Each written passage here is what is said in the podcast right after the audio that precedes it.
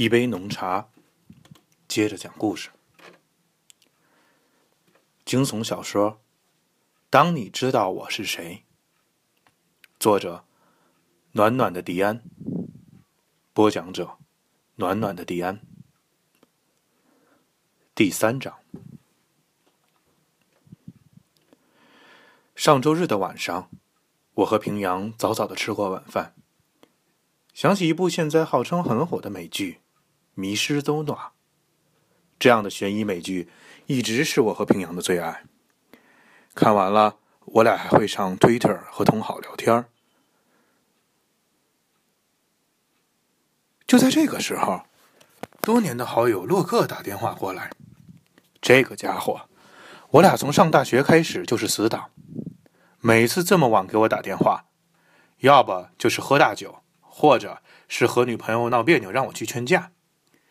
不过丫刚刚新婚啊，基本上没正事我拿起电话调侃他：“你丫敢有点公德心吗？我正和我老婆看电视呢。”可是，我忽然觉得不对头。洛克的声音竟然瑟瑟发抖。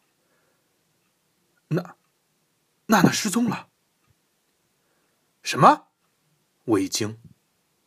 你丫别扯淡，说正经的。洛克苦笑一声，半天才憋出一句话：“我能拿这个开玩笑吗？”喘了口气，他继续说下去：“是这样的。”今天晚上我回家的时候，娜娜还做了几个好菜，甚至还买了一瓶白酒。你知道，平时她最讨厌我喝酒的。说好了，晚上我俩好好吃顿饭。我他妈还挺开心，于是就去洗澡了，想着吃完饭俩人腻歪会儿，看会儿电视，不挺好吗？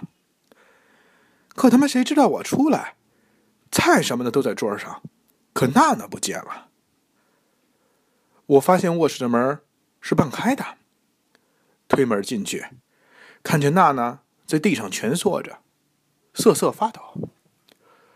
我以为她看见什么可怕的东西了，想去抱着他。可就在我刚要靠近他那会儿，她他妈突然回着头，死死的盯着我。你知道吗？就是那种，哎呀。那种眼神绝对不是他自己的。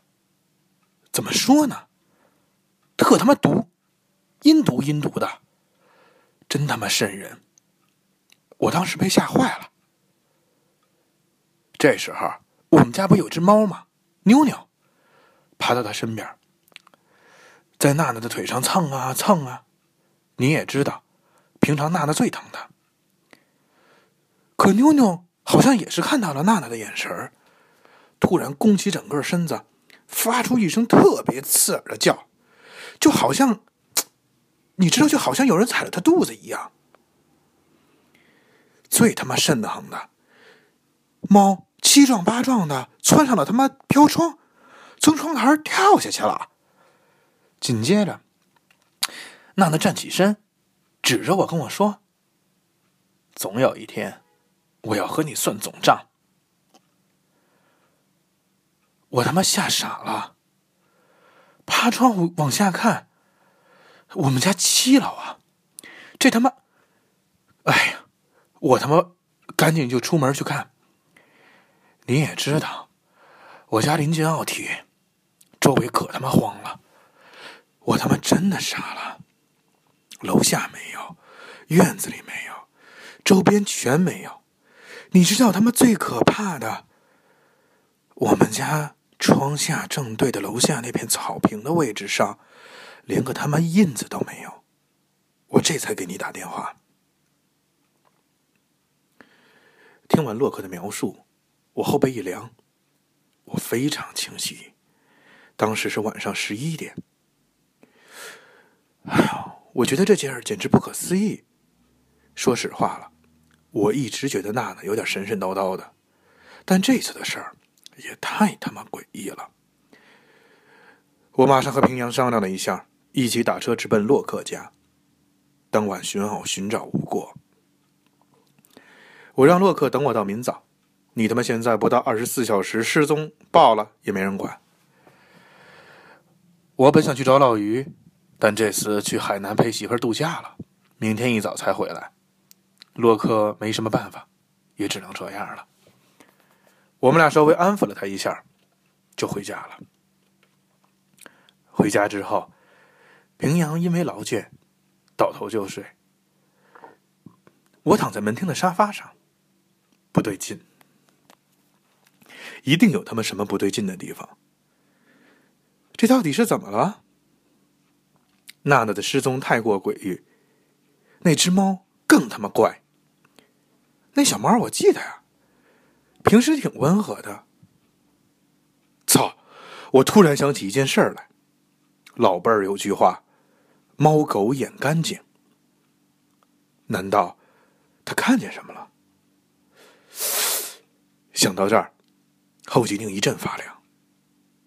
还有，洛克的表现 总是让我觉得怪怪的。为什么我觉得他的急是面上的呢？想不透，睡吧。明天还有那些事儿等着去帮洛克办。吃了片左匹克隆。一会儿，困意袭来，沉沉的睡了过去。梦里看到我、平阳、洛克、娜娜，昔日一起勾肩搭背的大学生活。我看见我在代表足球队夺冠之后，娜娜无意识过来帮我擦汗，平阳吃醋的样子。我看见洛克前女友的情书被发现之后，娜娜梨花带雨的找我哭诉。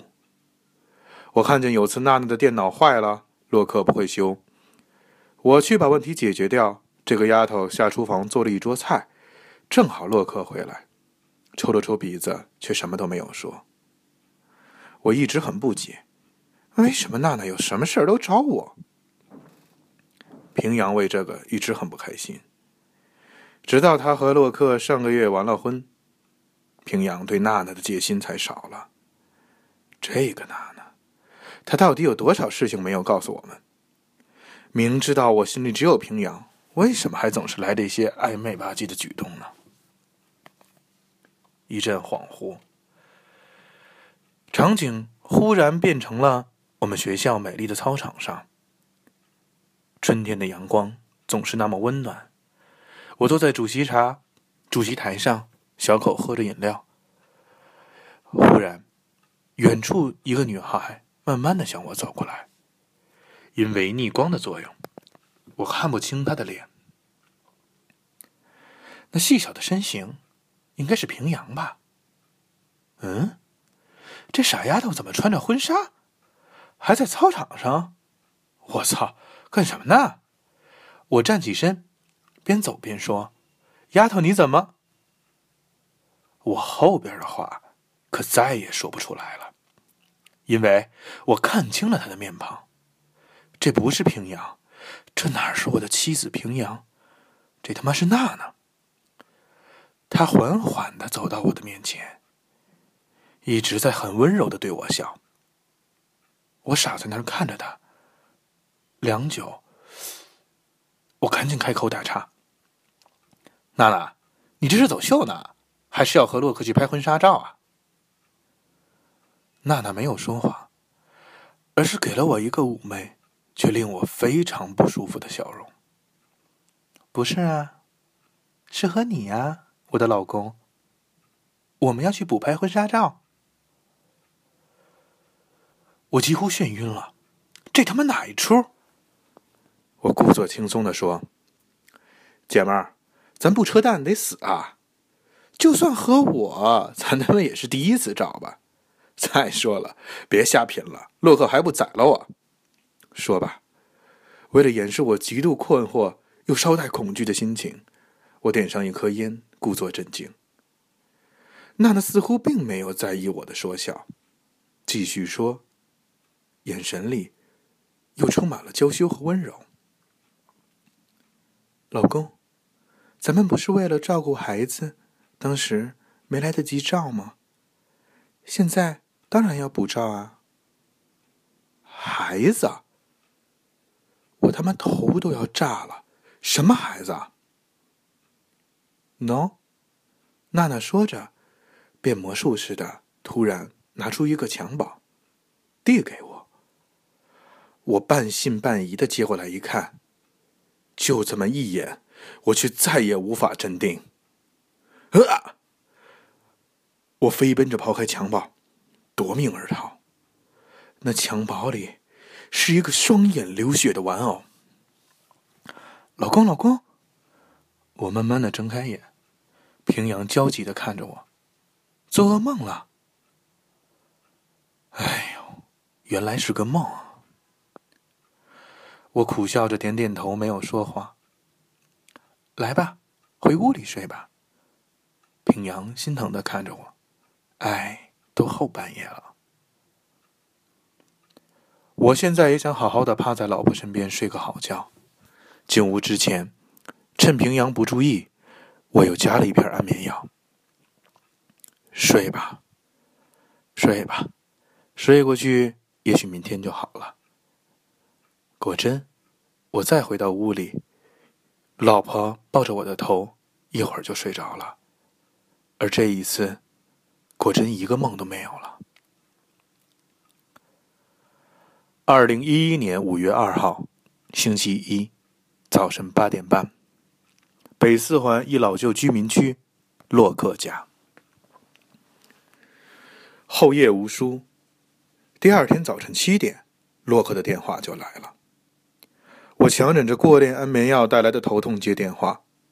这次他的声音更加颤抖，只是不断的重复一个词：“信，信，信。”我心下一紧。坏了，真的出事儿了！我和平阳再次打车去他家，一进门，刺鼻的烟味呛得人发难。洛克脸色苍白的坐在那里，手里拿着一张纸，浑身不断的哆嗦。我一把抢过来，不看还好，一看，让我差点叫大声叫出来。这他妈到底怎么回事儿？这不是一封普通的信件，这是一封来自地狱的夺命函。